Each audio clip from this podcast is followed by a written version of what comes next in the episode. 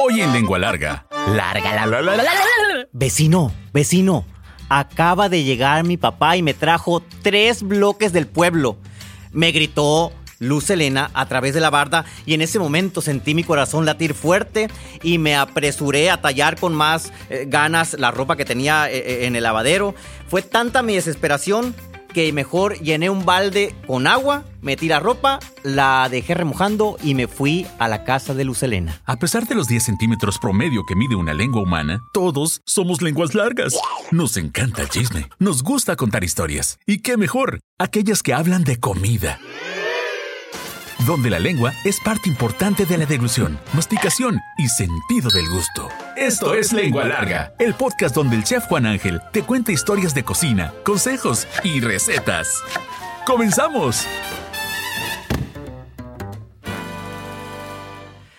¿Qué tal, lengua largas? Me da mucho gusto que estén eh, escuchando, sintonizando, viendo el episodio número 76. Y, y, y el episodio anterior, el 75, dio mucho de qué hablar. Eh, recibimos muchos mensajes y eso nos llena bastante de alegría. Ceci Mungarro nos envió una foto de su. Cuando empezamos este podcast, yo nunca imaginé que alguien iba a tener. Eh, yo no tengo el Apple Watch. Este, no sé cómo sé relativamente cómo funciona. Tengo prohibido los relojes por cuestión estomacal, porque me la llevo viendo el reloj y me, salen más rápido los ácidos gástricos, ¿no? Nomás de, de, ver el reloj del estrés. Este, y me manda la foto del Apple Watch donde le llegó la notificación de que ya estaba eh, listo y arriba el episodio anterior de Lengua Larga.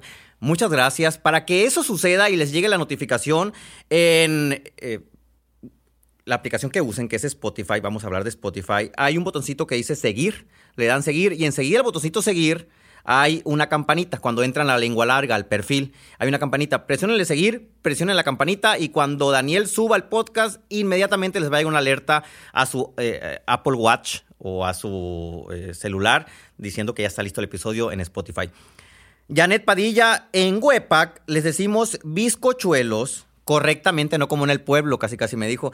Y sí son de harina de trigo, deliciosos los hacía mi, mi nana, se refiere al episodio eh, anterior, eh, las galletas perpetuas, escúchenlo si no lo han escuchado. María Emilia Chaparro de Ciudad Obregón, uy, qué recuerdos.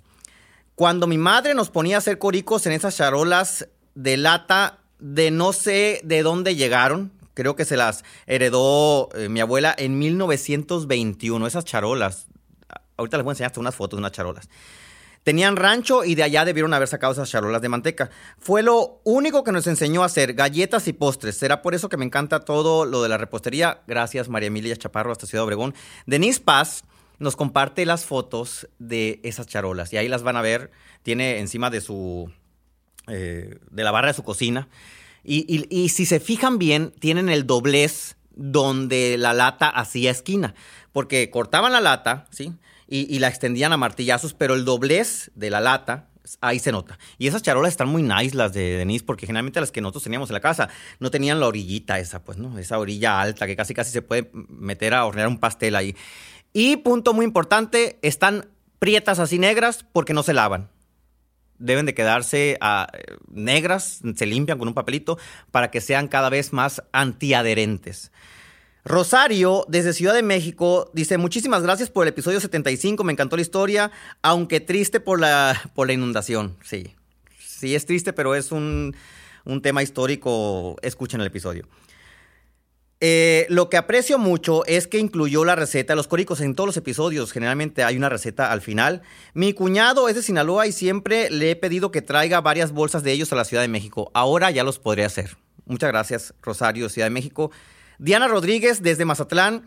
Yo he probado los coricos, también los hago a mi familia y nos gustan mucho.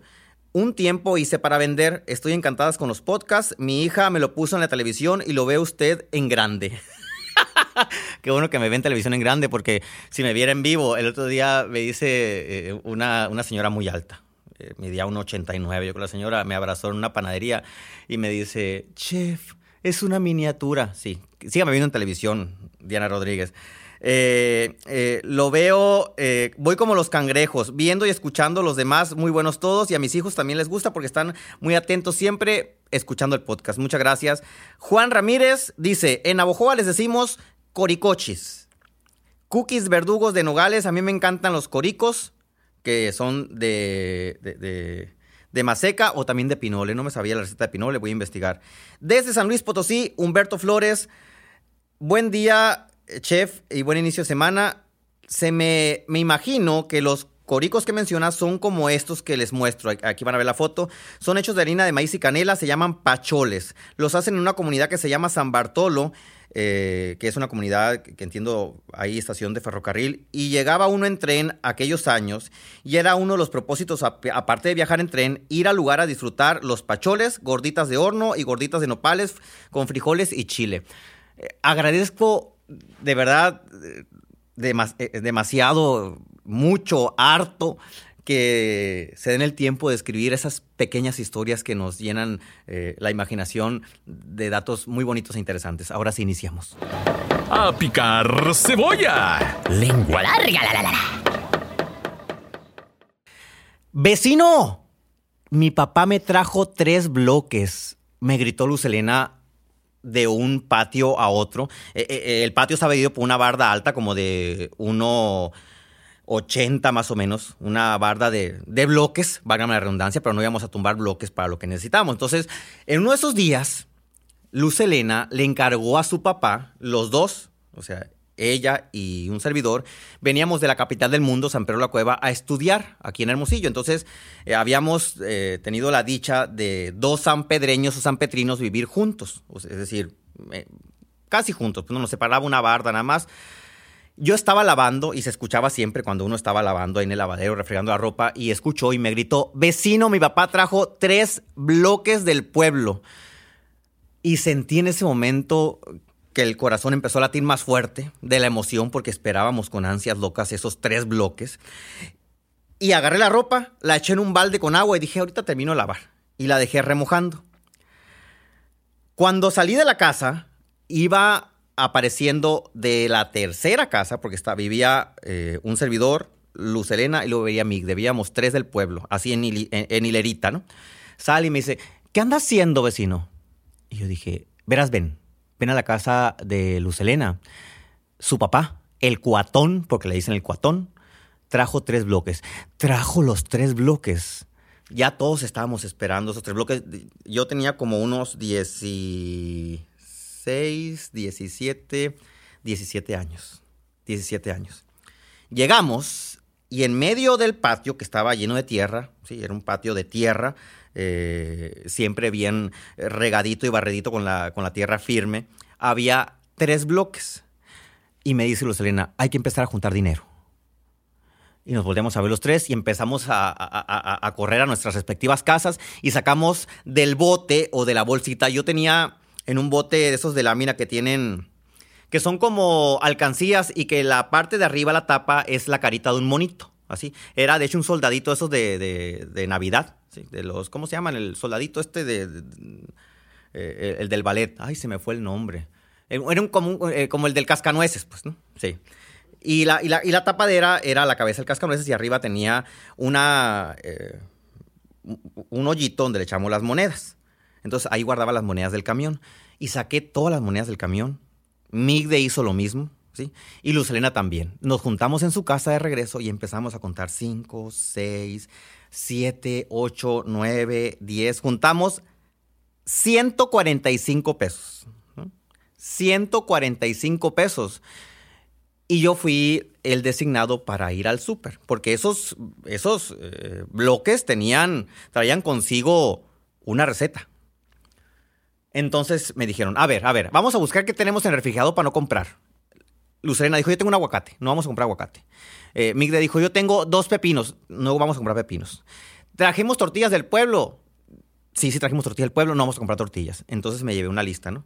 Cebolla, carbón y carne. Dije yo, carne con 145 pesos.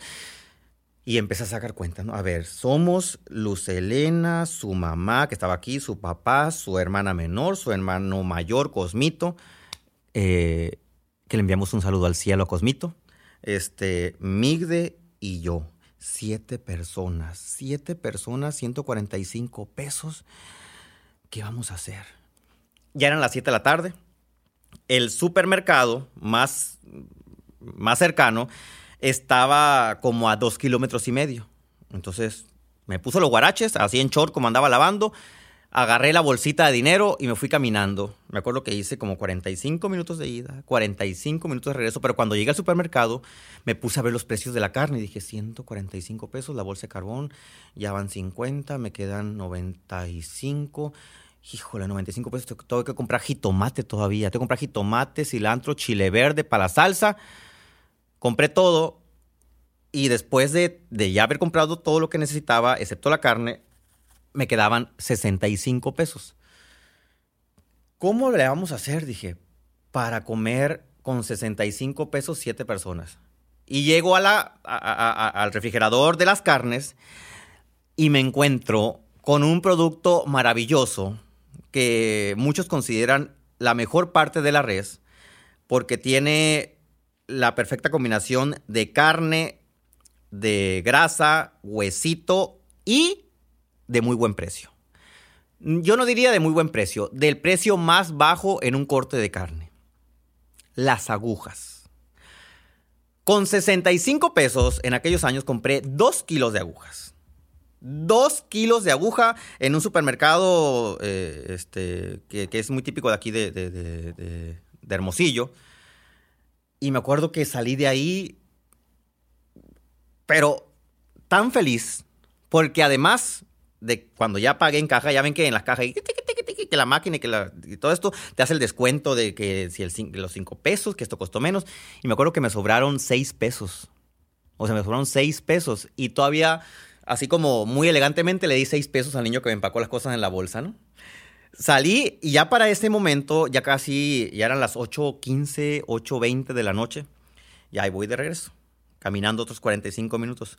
Cuando llegué a la casa, este, a la casa de, de, Luz Helena, en esos tres bloques ya había una serie de varillas atravesadas. Mig estaba construyendo y en alguna ocasión dijo, oigan vecinos, deberíamos hacer un asador aquí en la casa. Porque nos juntábamos los tres, ¿no? Los tres sanpedrinos, sanpedreños a, cenar juntos la mayoría de los días de la semana. Hay que, hay, que, hay que traer unos bloques de San Pedro, para hacer un asador con esas varillas que me sobraron. Nunca hicimos el asador con las varillas, pero nos ideamos, eh, y, hicimos una mexicanada y atravesamos tres varillas para formar un triángulo encima de los bloques y luego pusimos otras varillas atravesadas de un lado al otro de los triángulos y formamos un asador.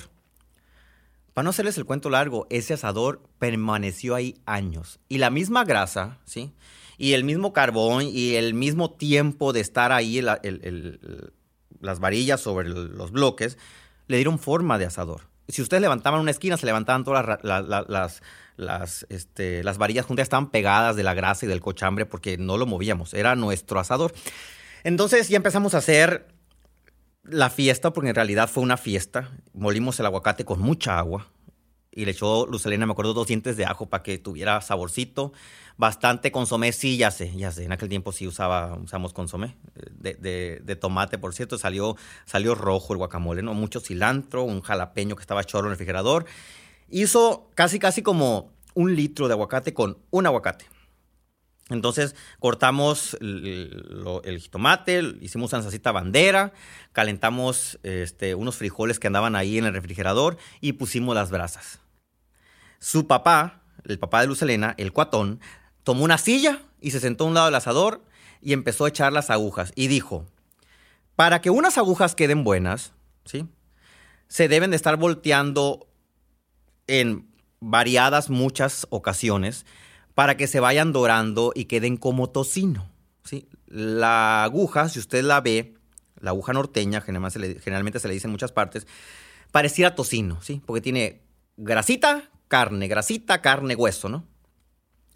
y se puso a voltearlas y a voltearlas y a voltearlas. Yo, yo, yo me acuerdo que cuando pusieron las tortillas, ¿sí? Las pusieron encima de las agujas. Ahí fue la primera vez que vi que ponían las tortillas encima de la grasa de la carne para que absorbieran la grasa y las tortillas quedaran así como jugositas transparentes, mm, resbalosas, melosas, muy sabrosas. Háganlo cuando hacen carne, calienten las tortillas encima de la carne así jugosita con grasita. Y ya que estuvo todo, se cortó, se picó.